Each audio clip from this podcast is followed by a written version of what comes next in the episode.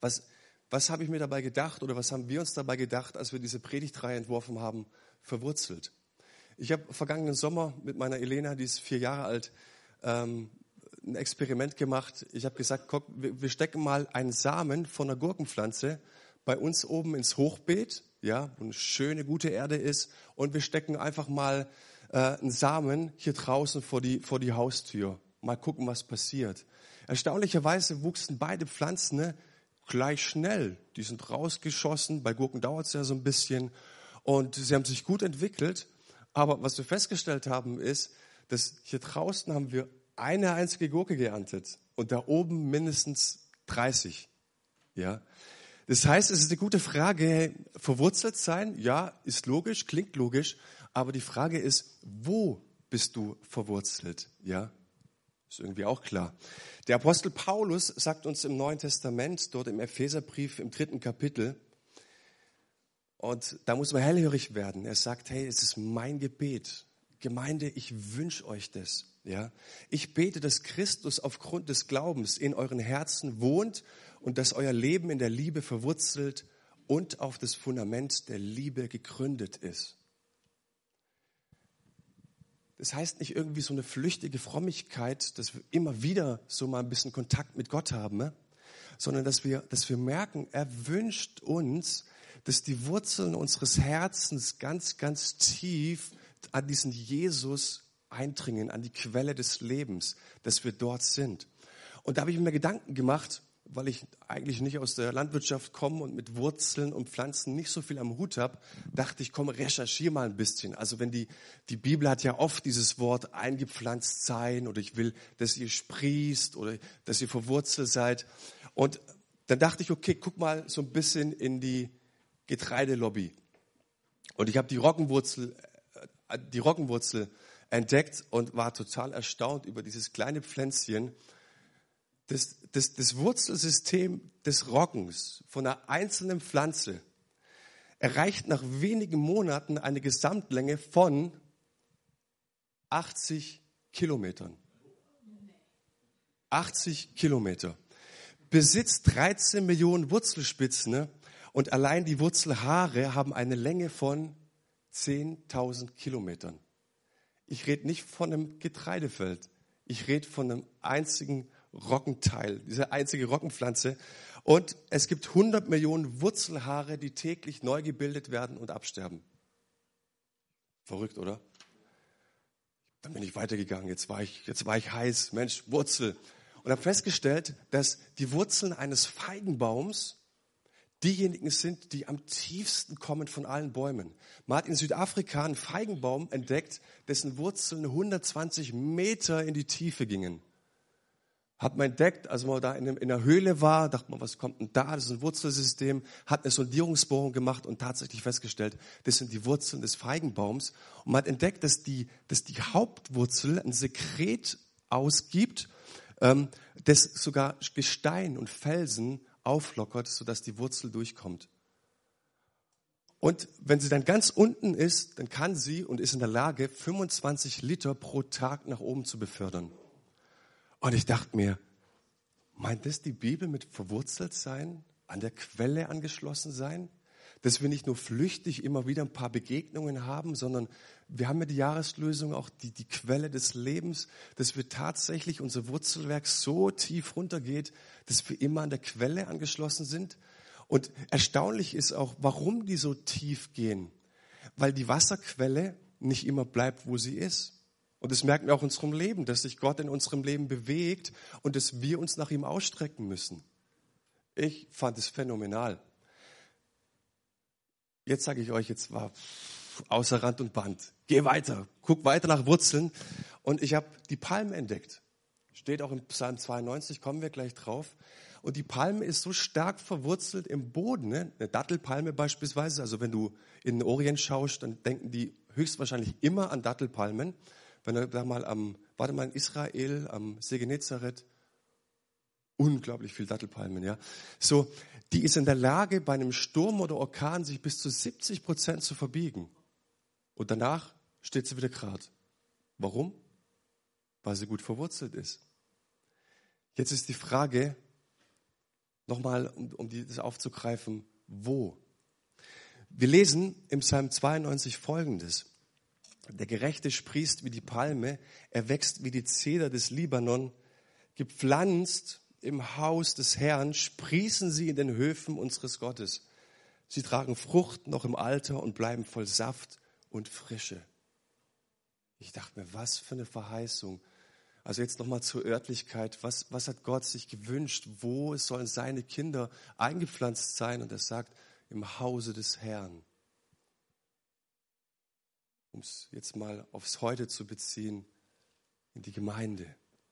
Du sollst eingepflanzt sein. Das soll dein Zuhause sein. Und die Verheißung, die uns die Bibel gibt, sagt, hey, du wirst frisch bleiben bis ins hohe Alter, wenn du gepflanzt bist ins Haus des Herrn.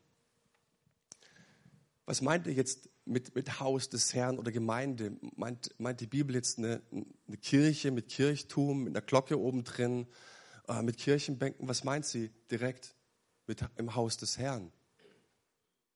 Ich habe immer alle Freiheit rausgenommen zu sagen, ich glaube, dass damit gemeint ist, dass wir in die Beziehungen verwurzelt sein sollen, dass in die Familie des Herrn, dass wir verwurzelt sein sollen. Bill Heibels äh, ist ein Gemeindebauer aus Amerika mit mehreren tausend Menschen jeden Sonntag, zu denen er predigt. Und er sagte mal, die Gemeinde ist die Hoffnung der Welt. Ich sage, Gemeinde ist irgendwie zu weitläufig der Begriff. Wir können nicht richtig packen. Ich glaube, wir sollten besser sagen, die Familie Gottes ist die Hoffnung der Welt. Family Gottes. Und ich möchte es erweitern oder möchte es erläutern und habe die Predigt überschrieben mit ein Teil der Familie. Wenn ich zurückblicke auf die Anfänge meines Glaubens und die meisten von euch wissen, dass ich nicht immer mit Gott unterwegs war, da dachte ich, wenn der Vorbereitung an eine Begebenheit, die so ein paar Wochen nach meiner Bekehrung oder nach meiner Entscheidung sich zugetragen hat, ich war mit Kollegen immer wieder äh, in der Mittagspause in einem Café. Wir tranken Kaffee und aßen da ein Sandwich im, im, im Bistro. Und da kam ein ehemaliger Kollege zu mir und der hatte sich gehört, dass ich, dass ich jetzt mich irgendwie verwandelt habe, dass da irgendwas anderes in meinem Leben geworden ist und dass ich auch in die Gemeinde gehe. Und dann schrie er ganz laut und ich dachte, so ein Arsch. Schrie er ganz laut durch das Café, na, wie ist denn jetzt in deiner Teufelssekte da mit deinen anderen Kollegen? Und ich lief rot an und dachte, du, so. Und ich wollte es nicht auf mir sitzen lassen, ja. Und später stand, stand er da an der Theke und ich gehe zu ihm hin und ich sage ihm, du pass mal auf, du kannst denken, ich gehe in eine Teufelssekte, du kannst denken, ich bin total verrückt, aber weißt du, was ich erlebt habe? Hey, ich habe was erlebt in meinem Leben, was ich noch nie erlebt habe. Ich würde es gegen nichts eintauschen in der Welt. Ich habe Menschen erlebt, die mich lieb haben, Menschen, für die ich wichtig bin, Menschen, die mich interessieren und es ist mein Zuhause geworden.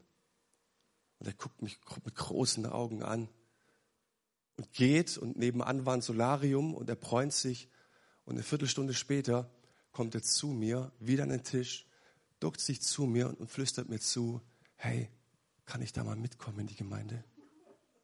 Kann, ich da mal hingehen? Und ich glaube, was, was diese Welt ist, braucht, sind nicht unsere Star-Evangelisten. Was diese Welt braucht, ist ist, ist nicht unsere Star-Prediger, die uns die ganzen Frommen in die Gemeinde ziehen, sondern was diese Welt braucht, sind Menschen, die erzählen, hey, es gibt einen Ort, da bist du geliebt, da bist du wertgeschätzt, da findest du ein Zuhause. Und der Chef von all dem ist der allmächtige Gott. Und ich habe erlebt, als ich zum Glauben kam, dass Gott eine neue Identität mir zuspricht. Also er sagt, du bist jetzt mein Kind und ich habe den Schuldschein, der auf deinen Namen ausgeschrieben war, den habe ich zerrissen. Er ist weg, der Schuldschein. Und es gibt nichts mehr, vor, vor was du Angst haben musst. Es gibt keine Person mehr, vor der du Angst haben musst. Du bist mein und ich lasse dich nie wieder los. Und er sagt dir, weißt du was? Und dazu sage ich dir, und er legt, dieser Vater legt die Arme auf, auf, auf die Schulter und zeigt die Richtung an und sagt, guck mal, siehst du meinen Sohn? Dem sollst du nachgehen, dem sollst du folgen, du sollst so sein wie er, du sollst so handeln wie er. Und dann sagst du, wow, das hört sich aber schwierig an, weil so werden wie er, das ist ein hoher Maßstab und vor allen Dingen, das heißt ja auch viel loslassen und aufgeben. Und dann sagt er, hey, fürchte dich nicht, ich habe dir meinen Geist gegeben, der, der der gibt dir alles, was du brauchst für diese Reise, für diese Nachfolge. Er gibt dir alles. Und dazu sage ich dir jetzt Folgendes. Ich mache nicht nur, ich gebe dir nicht nur ein frommes Gewand und dass du jetzt einfach in einer, in einer, dass es eine neue Ausgabe von dir gibt und dass du jetzt einfach heilig bist und die neue, die nächste Station der Himmel ist, sondern ich gebe dir jetzt noch Folgendes dazu. Ich gebe dir eine Mission. Ich gebe dir eine Bestimmung für dein Leben. Ich gebe dir, dass du weißt, wofür du lebst. Ein Grund für dein Leben. Was, was ist die Mission? Im Matthäus-Evangelium im 28. Kapitel sagt Jesus kurz bevor er in den Himmel aufgefahren ist, etwas sehr, sehr Klares. Die letzten Worte Jesu. Und er sagte, hey, ich will, Jungs, dass ihr rausgeht in diese Welt und erzählt habt, was ihr erlebt habt mit mir. Dass ihr erzählt, dass ich gestorben bin und auferstanden bin und dass ihr hingeht und die Menschen tauft im Namen des Vaters, des Sohnes und des Heiligen Geist und dass ihr sie lehrt zu halten, alles, was ich euch geboten habe. Und denkst du, wow, okay, gibt's noch irgendwie was anderes? Eine andere Idee irgendwie? Nein, ich habe keine bessere Idee für dein Leben und ich bin Gott. Und was das Erstaunliche daran ist, und das müssen wir ganz kurz, wenn du gerade irgendwo anders bist, komm mal ganz kurz wieder hierher. Wenn wir, wenn wir das sehen, wen er anspricht, er spricht ein Kollektiv an, er spricht eine Gruppe an von Menschen. Geht ihr hin? Und wir verstehen auf einmal, dass sich jetzt eine ganze Welt verändert, weil da, wo wir vorher alleine für uns gelebt haben, allein für uns gekämpft haben, um unsere Position, um unseren Rang, um ein kleines bisschen Bedeutung zu erlangen in diesem Leben, sagt Gott jetzt, ich habe dir schon längst die Bedeutung gegeben und ich möchte, dass du nicht mehr alleine kämpfst, sondern ich möchte, dass du als ein Teil dieser Familie lebst und dass ihr gemeinsam diesen Weg geht. Und wenn es ein, über dem Konzept Gottes, das er für uns hat, einen Schlagsatz gibt oder ein Motto gibt, dann heißt es, du bist nicht allein. Und meine Idee war auch nie, dass du alleine irgendwas vollbringen kannst und einen Auftrag ausführen kannst. Und ich glaube, dass das entscheidend ist, dass wir das verstanden haben, dass Gott uns sagt, du sollst nicht mehr isoliert oder selbstzentriert leben, sondern du bist jetzt Teil von was Größerem. Da gibt es jetzt mehr. Und zugegeben, das ist schon was völlig anderes, was völlig Neues. Und wenn wir das beherzigen, dann spricht uns Jesus zu, wann immer ihr zusammenkommt, wenn zwei oder drei in meinem Namen versammelt sind, bin ich mitten unter ihnen. Und was heißt es? Es gibt so viele Einzelkämpfer, auch jetzt noch in der Gemeinde. Es gibt so viele Menschen, die jetzt noch isoliert sind. Und wenn Gott auf die Gemeinde schaut und er sieht, hey, ich sehe dich Einzelkämpfer und ich habe dich lieb. Und es ist schön, dass du an dem Sonntag mal da bist, an dem Sonntag mal da bist und so weiter und dich irgendwie so durchwurstelt. Ich sehe dich, ich habe dich lieb, aber du musst eins verstehen. Meine ganze Aufmerksamkeit und meine ganze Kraft und mein ganzer Segen setze ich auf die Gruppe. Ich setze es in die Familie.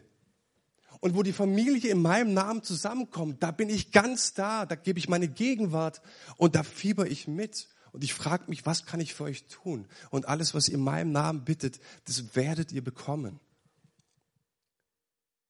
Aber wenn wir isoliert leben, wenn wir uns so allein durch diese Welt schlagen, und irgendwann feststellen, Mensch, dieser Gott, der hat so viel verheißen in meinem Leben und ich krieg so wenig davon ab, dann liegt es vielleicht daran, dass Gott verheißen hat, meine ganze Kraft, meinen ganzen Segen, meine ganze Leidenschaft lege ich auf die Gruppe, in meine Familie. Und es geht nicht darum, dass wir diese Mission allein umsetzen, ne, sondern dass wir es gemeinsam tun. Und deshalb hat Gott Gemeinde geschaffen. Gemeinde ist keine Gruppe von Individualisten, sondern Gemeinde heißt, ich schaff's nicht allein, wir können es nur gemeinsam tun. Und mal angenommen, du hättest in diesem Schneechaos heute Morgen Jesus auf der Straße getroffen und du hättest ihn gefragt, Jesus, wo ist der Ort? Wo soll ich hingehen? Gute Frage, oder? Jesus, wo soll ich hingehen? Was hätte er uns gesagt? Er hat gesagt, hey, such meine Familie. Meine Familie ist eine Gruppe von Menschen, die mich liebt, die mich fürchtet, die mir nachfolgt und die gefüllt ist mit meinem Heiligen Geist. Das heißt, es geht nicht darum, ob du 30 oder 40 Jahre Mitglied hier bist, sondern Gemeinde ist immer etwas Dynamisches, nichts Statisches. Es gibt es nicht, dass du in der Gemeinde schon zum Inventar gehörst, weil du so lange da bist, sondern Gott sagt, meine Familie besteht aus Menschen, die mich lieben, die mich fürchten, die mich ehren, die mir nachfolgen und die gefüllt sind mit meinem Heiligen Geist und denen es wichtig ist, das, was ich gesagt habe, dass sie es auch zu ihrer Mission machen. Das ist Gemeinde. Die Bibel sagt uns, dass Gottes Plan Gemeinschaft ist. Und wenn du diesen, diesen Gemeinschaftsbegriff anschaust, da steht in der Bibel oftmals dieses Wort im Urtext Koinonia. Könnt ihr vergessen, ist, ist nicht wichtig. Aber wichtig ist, dass wir verstanden haben, was dieser Begriff heißt. Koinonia bedeutet, dass wir, ihr müsst euch vorstellen, wie wenn wir ein Brot aufbrechen und untereinander verteilen, dass wir Gottes Liebe, sein Heil, seine Vergebung, seine Gnade uns immer wieder zusprechen und dass wir so untereinander Beziehungen leben, dass wir aus dem, aus dem, was Christus getan hat, dass wir daraus schöpfen. Okay? Das bedeutet Gemeinschaft. Und ich habe eine lange Zeit in meinem Leben auch als Christ was völlig falsch verstanden. Ich dachte immer, Gemeinschaft ist, wenn wir zum Beispiel zu Meet and Eat kommen, also zum Brunch, und jeder bringt ein bisschen Fleisch mit und Suppe und Kuchen, und danach gehen wir raus und sagen, oh, heute war die Gemeinschaft aber spitze. Oder wir hatten einen guten Gemeinschaftsabend, da trafen wir uns und haben miteinander Spiele gespielt. Aber in der Bibel ist es so viel mehr. Es gibt eine super Bibelstelle, die steht in Apostelgeschichte in Kapitel 4, Vers 32. Da heißt es, die Gemeinde aber, also die Menge derer, die gläubig geworden waren, war ein Herz und eine Seele. Und dann geht es weiter und niemand hielt mehr das, was er besaß, für seinen Besitz, sondern sie teilten alles. Und jedes Mal, wenn ich das lese, denke ich so, wow, der erste Teil im, im Vers ist besser. Äh, so, äh, ich will niemandem Angst machen. Aber was wir verstanden haben müssen, ist, uns schreckt dieser zweite Teil vielleicht zu schnell ab. Was wir nicht verstanden haben, ist der erste Teil. Dass Gott sagt, also ursprünglich steht hier, dass, dass die Zahl derer, also jeder, jeder ein Herz und eine Seele war. Das heißt, Gott denkt sich Gemeinde als Einheit. Gott denkt sich Gemeinde als Familie. Und was wir dann miteinander teilen, das ergibt sich. Ich habe ein bisschen Problem mit diesem ähm, äh, ersten Kommunismus, den man so schön sagt, und wir müssten jetzt alles teilen. Nein, ich glaube, dass aus unserer Liebe zueinander, aus der Einheit, dass wir verstanden haben, dass wir ein Teil der Familie sind, alles andere erwächst. Wir sind eine Familie und wir sind eins. Es gab, hörte ich neulich die Geschichte, fand ich faszinierend, eine Geschichte von einem Gangmitglied, der ähm, da in, einer, in der Straßengang war und, und ähm, ziemlich wild unterwegs war. War jetzt nicht genau der Typ, aber dass ihr euch mal den vorstellen könnt, den Typen, der war ziemlich krass unterwegs, ja. Und irgendwie fand er zu Jesus. Irgendjemand hat ihm von Jesus erzählt und ähm, er, er, er konnte aus dieser Gang raus und er ließ sich taufen und er war in der Gemeinde. Und irgendwann mal nach ein paar Wochen haben sie gemerkt, er kommt ja gar nicht mehr. Warum, warum kommt der Typ nicht mehr? Und äh, einer der, der Co-Pastoren, der traf ihn auf der Straße und sagt, hey, wo, wo, bist du? Wir haben dich seit Wochen nicht gesehen. Und er sagte Folgendes, und ich fand es so interessant. Er sagte, hey, als ich Teil von der Gang wurde, da haben wir unser ganzes Leben geteilt. Das war das Prinzip 24-7, 24 Stunden, sieben Tage die Woche. Wir waren füreinander da, wir haben mitgefiebert. Wenn irgendwas war, wenn irgendjemand ein Problem hatte, da haben wir zusammengehalten. Wir haben unser Leben geteilt. Das ist normal in der Gang. Und er sagte, und, und ich dachte, und hatte das so verstanden aus der Bibel, dass wenn ich getauft werde, dass das jetzt sozusagen meine neue Gang wird und dass wir 24-7 zusammen sind, unser ganzes Leben teilen und füreinander einstehen. Aber irgendwas hatte ich falsch verstanden. Das ist ja gar nicht so. Und der Pastor, der hörte die Geschichte und sagte, oh Mann, das gibt's doch nicht. Der hat eigentlich recht. Wir liegen falsch. Und ich dachte mir, hey, sind die Gangs, die Verbrecher mit ihren Vorstrafen ein besseres Bild für Einheit und Familie als die Gemeinde Gottes? Ist es wirklich ein besseres Beispiel und ein Vorbild für das, was, was Gott sich vorstellt? Sollten wir sie lieber als Beispiel nehmen dafür, was Gott in seinem Wort sagt? Hey, mal ganz ehrlich, das ist doch crazy, oder?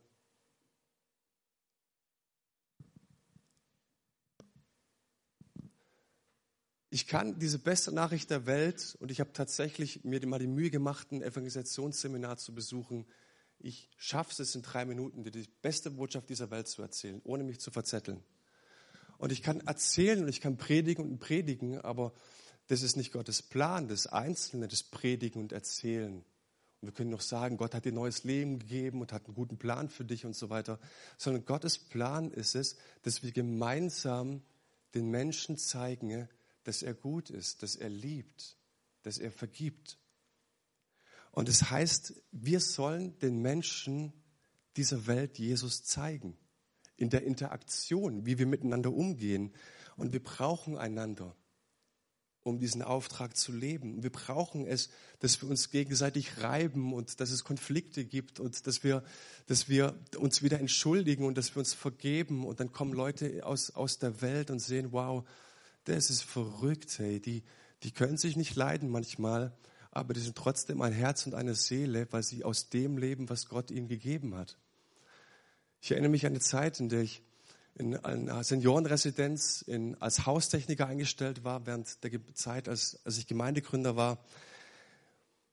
Und ich hatte eine Chefin, die sehr gerne diskutiert hat. Mit der konnten wir auch gut diskutieren. Und es war nicht so, dass sie dann immer das letzte Wort hatte, sondern man konnte diskutieren. Und ich erinnere mich an einen Morgen, da hatten wir heftig diskutiert und ich war überhaupt nicht einer Meinung mit ihr. Und ich hatte irgendwie gemerkt, ich, ich bin zu weit gegangen. Ich bin echt zu weit gegangen. Und die Frau war perplex und konnte nichts mehr sagen. Und ich bin raus und ich habe irgendwie gedacht, dass das Gott zu mir spricht und sagt, hey, das war nicht gut. Du bist zu weit gegangen, das war zu viel. Und wie es halt so ist, dass, dass, dass dann dich der liebe Gott halt einfach auch hinschickt und sagt, geh dich entschuldigen. Und ich bin ins Büro rein und ich habe zu ihr gesagt, nochmal ganz kurz wegen vorhin, ich, ich möchte mich entschuldigen. Ich, ich lag total falsch. Ich bin zu weit gegangen und, und wirklich, ich bitte sie um Verzeihung. Und die Frau, die legt ihre Brille ab, legt den Kuli aus der Hand, steht auf und sagt, hey, ich bin seit 17 Jahren in diesem Haus. Ich habe 160 Mitarbeiter und ich habe eine sehr, sehr hohe Fluktuation an Mitarbeitern. Aber in diesen 17 Jahren hat sich noch nie ein Mensch bei mir entschuldigt.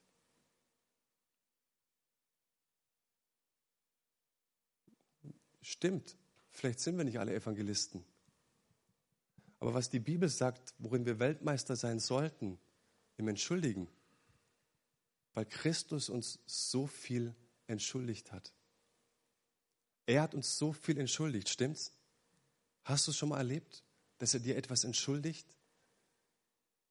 Und wenn er der Chef in diesem Haus ist und wir so sein sollten, wie er sein sollte, immer mehr, hey, dann sollten wir doch auch darin richtig gut sein, uns zu entschuldigen. Finde ich zumindest. Und ich glaube, dass wir in einer Welt leben, in dem das nicht über die Lippen rutscht, ich bin falsch, ich, ich, ich, ich lag total falsch, ich hatte nicht recht, du hattest recht, du lagst richtig. Ich möchte mich entschuldigen, dass ich so zu dir war. Und Gott sagt, liebe Gemeinde, ihr seid das Kontrastprogramm in dieser Welt. Familie Gottes, du bist das Kontrastprogramm für diese Welt. Und das soll es eine Gruppe von Menschen geben, die ihr Leben teilen, die sich gegenseitig vergeben, wenn es Stress gibt, die Anteil haben und Anteil nehmen am Leben der anderen. Nächste Geschichte. Gab es eine Frau, die krank wurde, also ein bisschen was Heftigeres hatte. Und es ging eine lange Zeit und sie ging am Montag in die Arbeit und es kam eine gehässige Kollegin auf sie zu und sagte, hey, jetzt, was, was hilft dir jetzt deine Gemeinde? Ja, gehst jeden Sonntag da beten und gehst da in deinen Hauskreis und, und zum Gebetsabend. Was bringt dir das jetzt? Deine Gemeinde und dein Gott. Was ist denn da jetzt? Am nächsten Tag kam die Frau wieder in die Arbeit und die brachte den Kalender mit und zeigte den Kalender der gehässigen Kollegin. Und es war April. Und in dem Kalender stand für jeden Tag des restlichen Jahres ein Name drin. Es waren Namen von Gemeindemitgliedern, die sich bereit erklärt haben, jeden Tag für die Frau zu beten und zu fasten. Also Fasten im Sinne von nichts zu essen. Und sie sagte, schau mal die ganzen Namen, ja, viele stehen doppelt und dreifach drin, aber ist gar nicht schlimm. Aber es gibt Menschen, die in diesem Moment auf Essen verzichten, ne? die in diesem Moment vielleicht für mich beten, weil sie mich so lieb haben und weil sie glauben, dass Gott eingreifen kann. Das ist vielleicht manchmal das Wunder. Und ich glaube, dass das diese Welt nicht kennt. Familie, dass wir zusammenhalten, dass wir füreinander einstehen, dass wir füreinander kämpfen. Sein Plan ist Gemeinschaft und sein Plan ist Herzenseinheit. Es gibt eine super Bibelstelle, möchte ich auch noch vorlesen. So wie mich der Vater gesandt hat, so sagte Jesus, so sende ich euch. Und wir wissen, dass Jesus Fleisch wurde, also er ist Mensch geworden, damit er uns Gott zeigt. Und jetzt sagt er im Johannesevangelium, hey, der Vater hat mich gesandt, um zu zeigen, wie Gott ist. Jetzt gehe ich aber. Das heißt, die Verantwortung dafür, der Welt zu zeigen, wie Gott ist, liegt jetzt bei euch. Ihr, an euch ist es jetzt. Das ist eure Verantwortung. Und die zweite Stelle ist auch aus dem hohe priesterlichen Gebet in Kapitel 17 aus dem Johannesevangelium. Und wenn der Herr selbst für dich betet, das letzte Gebet für dich, lese ich euch eine Passage draus vor. Die Herrlichkeit, die du mir gegeben hast, habe ich nun auch ihnen gegeben, damit sie eins sind, so wie wir eins sind. Ich in ihnen und du in mir. So sollen sie zur völligen Einheit gelangen, damit die Welt erkennt, dass du mich gesandt hast und dass sie von dir geliebt sind, wie ich von dir geliebt bin. Ich werde immer hellhörig, äh, damit dieses Wort drückt immer eine Begründung aus. Da haben wir zweimal, damit sie eins sind, wie wir eins sind. Der Vater und der Sohn. Und das, das zweite Stelle ist, damit die Welt erkennt, dass du mich gesandt hast und dass sie von dir geliebt sind, wie ich von dir geliebt bin. Dass die Welt erkennt, so wie wir miteinander umgehen, da muss es irgendjemanden Größeren geben, der mit im Spiel ist. Fand ich einen ziemlich guten Plan Gottes. Dass wir es nicht alleine schaffen, sondern dass wir gemeinsam unterwegs sind. Und wisst ihr, das macht die Botschaft vom Kreuz glaubwürdig. Dass wir eins sind. Und ich glaube manchmal, ganz ehrlich, Hand aufs Herz, wenn ich es alleine machen könnte, wäre es für mich oft viel stressfreier. Wir diskutieren immer so viel und es müssen Entscheidungen getroffen werden und wir brauchen eine Einheit und wir brauchen eine Mehrheit und ah, manchmal echt stressig. Ja, der Herr hat doch klar geredet. ist doch ganz klar. Warum brauchen wir jetzt da? Ja, wir, aber weil es das Prinzip Gottes ist. Das ist nicht nur Vereinsrecht, sondern Gott wünscht sich, dass wir als Einheit vorwärts gehen und miteinander gehen. Also wirklich, es wäre viel, viel stresser, stressfreier, aber es ist nicht der Weg Gottes. Er stellt uns als Familie zusammen und sagt, entweder gemeinsam oder gar nicht. Und die Botschaft ist also, die ich für mich persönlich mitnehme, ich brauche Menschen. Ich brauche andere um mich herum, weil das das Konzept Gottes ist. Ganz einfach. Weil da der Segen drauf liegt. Und wenn ich isoliert bin und getrennt bin, hat Gott dich wirklich lieb. Er hat dich mega lieb. Wirklich. Aber da sitzt nicht der Segen drauf.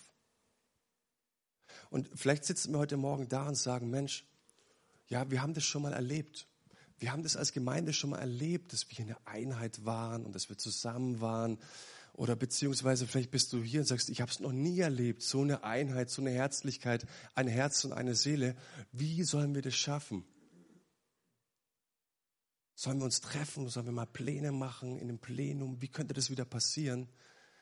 Ich sagte, das wären die falschen Gedanken, weil das nicht die Frage ist.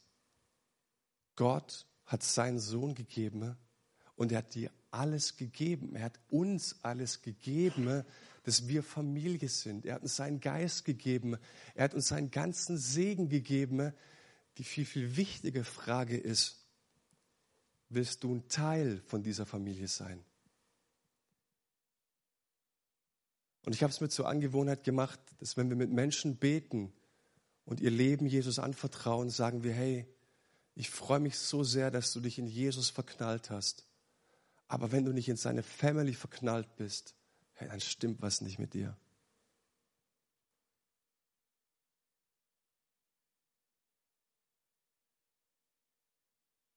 Könnte man drüber nachdenken.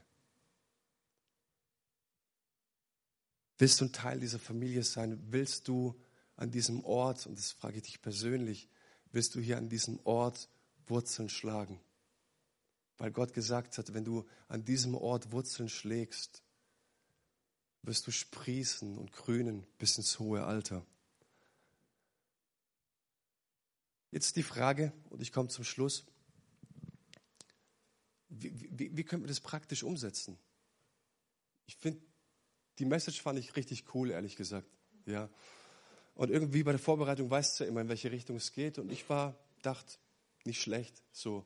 Ähm, aber wie schaffen wir das, dass es nicht verpufft? Wie schaffen wir es, dass es tatsächlich jetzt zu dem kommt? Und manchmal höre ich auch in mir selbst oder bei, bei anderen, ja, ich habe doch keine Zeit. Also was verlangst du jetzt von mir? Sollen wir jetzt mehr Zeit miteinander verbringen?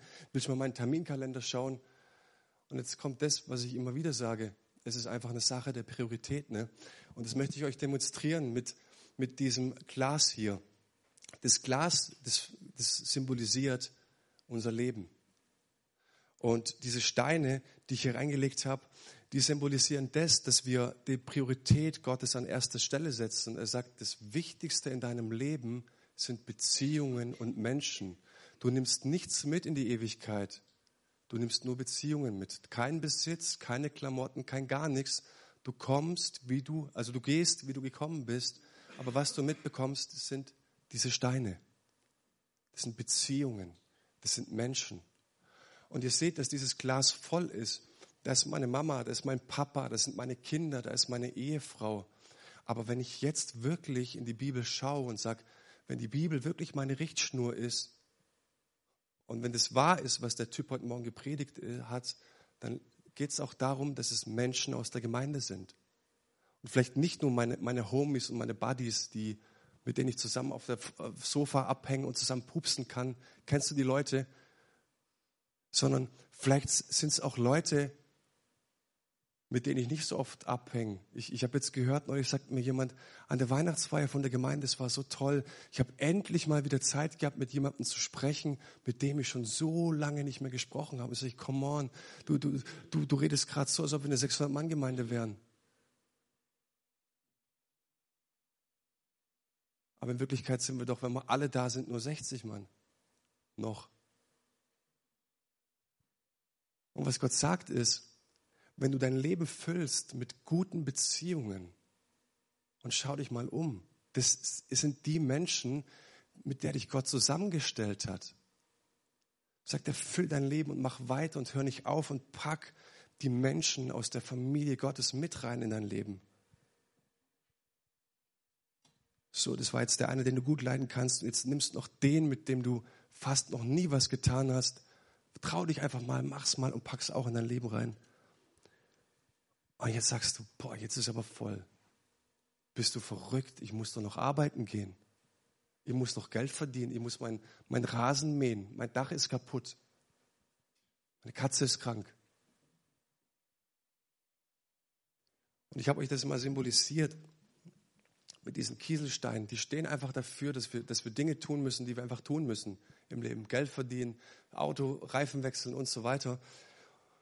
Und eigentlich ist das Leben voll. Eigentlich ist das Glas voll. Ich hoffe, dass es hält. Und ich schütte es jetzt einfach mal mit rein.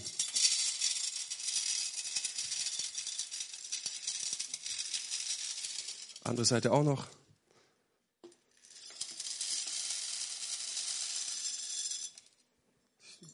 Wow, das, das passt noch rein.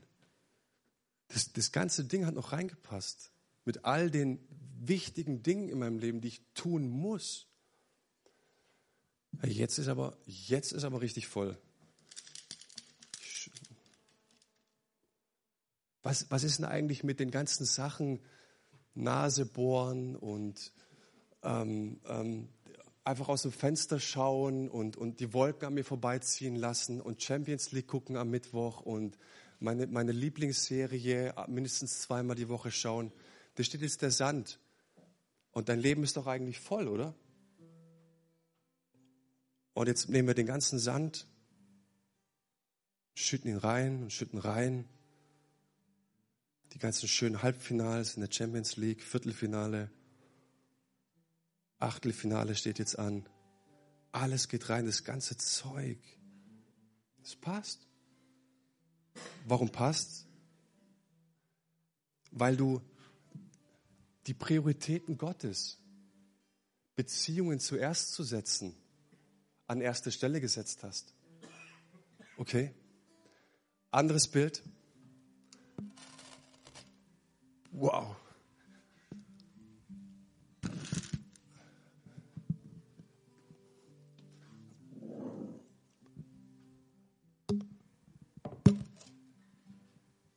Priorität Champions League, Nase bohren, aus dem Fenster schauen, Wolken vorbeiziehen lassen, ist alles gut.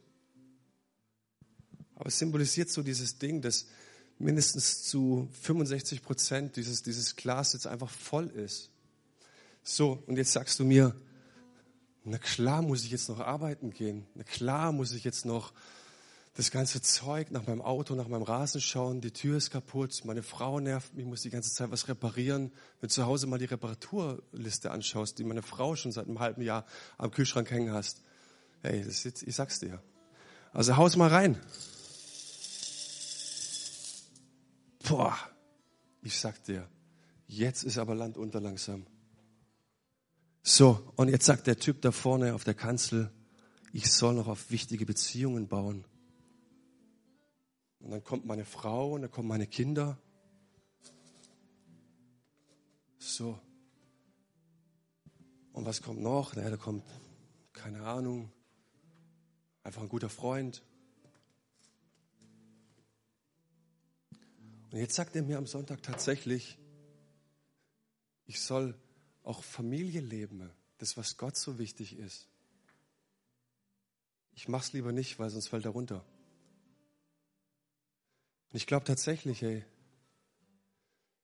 dass das nicht das Konzept Gottes für dein Leben ist, sondern dass das, was da unten steht, das Konzept Gottes für unser Leben ist, dass wir unser Leben teilen und dass wir sagen, die Menschen, mit denen uns Gott zusammengestellt hat, das ist kein Irrtum, auch wenn wir es manchmal glauben und es manchmal danach aussieht, sondern dass wir tatsächlich sagen, hey, das hat Gott geplant für mein Leben, dass wir Familie leben dass wir eins sind. Und wir werden feststellen, dass Gott sich um vieles kümmert, weil er eben sein Segen in das legt. Und ich wünsche mir so sehr und habe das, das auch so empfunden, dass es unser Thema ist in diesem Jahr 2018 als Gemeinde. Wir sind eine Familie. Ich habe ein schönes Bild gesehen, habe es dann auch gleich gekauft. Könnt ihr euch oben dieses schwarze Bild im Bistro mal durchlesen. Wir sind eine Familie, wir lieben einander, wir streiten miteinander all das ganze Zeug. Und das, das ist Familie, das lebt. Aber was ich mir wünsche, ist wirklich, dass wir neu entdecken in der Bibel, dass es Gott so ein großer Wert ist, dass er uns zusammengestellt hat und uns sagt, alleine wirst du es niemals schaffen. Lasst uns noch beten.